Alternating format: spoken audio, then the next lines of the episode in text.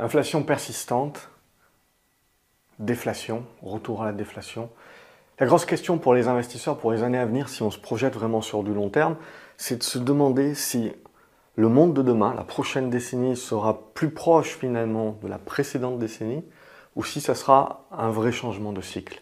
C'est-à-dire si on reviendra à un, cycle économique justement où euh, on a une inflation euh, qui persiste, qui certes est moins exponentielle que ce qu'on a pu connaître, mais qui continue à être une inflation, on va dire, d'une manière linéaire, avec notamment les matières premières euh, en premier ordre.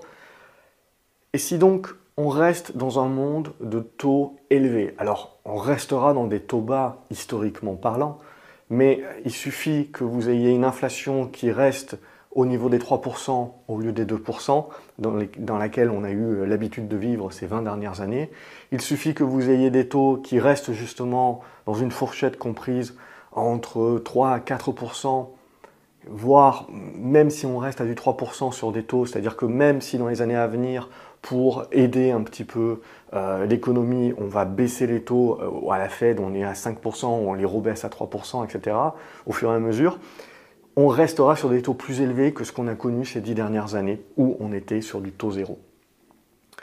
Et ça, si vous voulez, ça va être très important, parce que ça va être de dire, est-ce que dans les deux, trois années à venir, on rencontre à nouveau une croissance molle, c'est-à-dire qu'on a toujours une démographie qui est chancelante dans les pays occidentaux, euh, c'est-à-dire qu'on est toujours asphyxié justement par le fait qu'on est en manque de euh, ressources et que donc si on a une inflation de ces prix-là, ça réduit la capacité du consommateur euh, à consommer euh, autre chose. Donc ça va, les taux élevés également, on va arriver sur une montagne de dettes à partir de 2024-2025, l'endettement de l'immobilier, un certain nombre de choses voilà, vont pousser à, réduire drastiquement la consommation, que ce soit pour le consommateur particulier et euh, les entreprises également, puisqu'une entreprise qui va se retrouver à devoir se refinancer à 4, 5, 6%, voire plus selon ses conditions euh, financières et sa santé, alors qu'elle avait réussi avec le Covid à se financer à 0,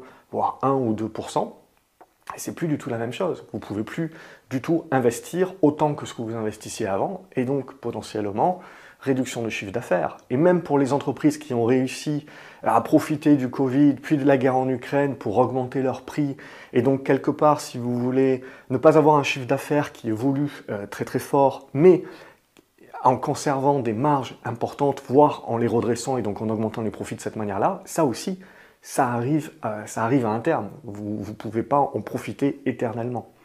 Et donc l'idée, voilà, c'est de se dire, ou alors, ben, le monde de demain ne sera pas vraiment différent du monde d'hier. C'est-à-dire qu'on était hier dans une croissance molle, euh, on était dans une inflation euh, qui était en dessous des 2% parce qu'on était dans une croissance molle.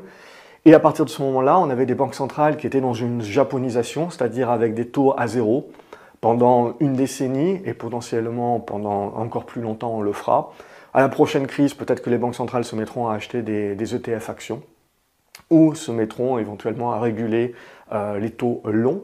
Euh, on en reparlera dans d'autres vidéos, mais voilà, on re-rentrerait, si vous voulez, dans une croissance qui est tellement molle qu'on aurait un interventionnisme encore plus exacerbé des États et des banques centrales pour soutenir quelque part euh, ce peu de croissance-là et revenir dans un monde où on a des taux qui tendent vers le zéro. Et donc là, évidemment, se dire que eh ben, c'est quelque chose qui motiverait à nouveau le prix des actifs, les actifs actions, les valeurs de croissance notamment, et euh, les actifs immobiliers. C'est-à-dire que là où aujourd'hui où tout le monde se dit oh mon dieu la SCPI euh, c'est pas bon, on va se faire défoncer, l'immobilier de bureau c'est pas bon, on se fait défoncer, etc. Vous avez un certain nombre de milliardaires qui prennent le pari justement que le monde de demain sera très proche du monde d'hier, c'est-à-dire qu'on tendra vers, euh, vers des taux très très bas, vers un nouveau du zéro qui permettront à tous ces actifs-là euh, de performer. Et même aujourd'hui où on se dit que le Covid a changé les mœurs, eh ben, on le voit, euh, on revient petit à petit justement euh, aux choses qu'on connaissait avant. C'est-à-dire que beaucoup d'entreprises se rendent compte que travailler à la maison, ça réduit potentiellement la productivité. donc on va le proposer, mais pas nécessairement à tout bout de champ. On va revenir un petit peu au, au bureau aussi. Donc voilà, c'est toujours la même chose si vous voulez. Il y a certaines localisations, certaines survalorisations voilà, qui euh, se font attaquer, c'est bien normal, mais vous avez un certain nombre, vous avez toujours un marché dans le marché et vous avez toujours des, biens, si vous voulez, qui, continueront à se louer et qui continueront à conserver une valorisation, même si pour les quelques années à venir, vous avez potentiellement un petit peu de, de tension parce que les taux sont plus hauts pour, euh, pour un certain temps. Mais du coup, le pari, c'est quoi? C'est de se dire, euh, il y a deux types de paris, c'est de se dire, soit c'est ça la nouvelle norme, et à ce moment-là, on fait très attention justement ben, au niveau de valorisation de l'immobilier, euh, on fait très attention également au niveau de valorisation des valeurs de croissance, et donc on se tourne plus vers des actifs tangibles, euh, plus vers des valeurs value, des valeurs cycliques, énergétiques, etc., des, utilities, donc tout ce qui est lié aux services, aux collectivités, ce genre de choses, donc plus de valeurs défensives, les télécoms, la santé, etc. Ou alors, on se tourne justement sur, euh, en, attendant, si vous voulez, qu'il y ait euh, ce, moment de flottement pendant un ou deux ans, et on se retourne à nouveau vers euh, les actifs risqués. Et les actifs qui vont profiter à nouveau de l'investissement si on repart dans des taux bas. Donc, la dualité, elle est là. Je n'ai pas une réponse pour vous parce qu'en fait, si vous voulez, la réponse, elle va se dessiner au fur et à mesure.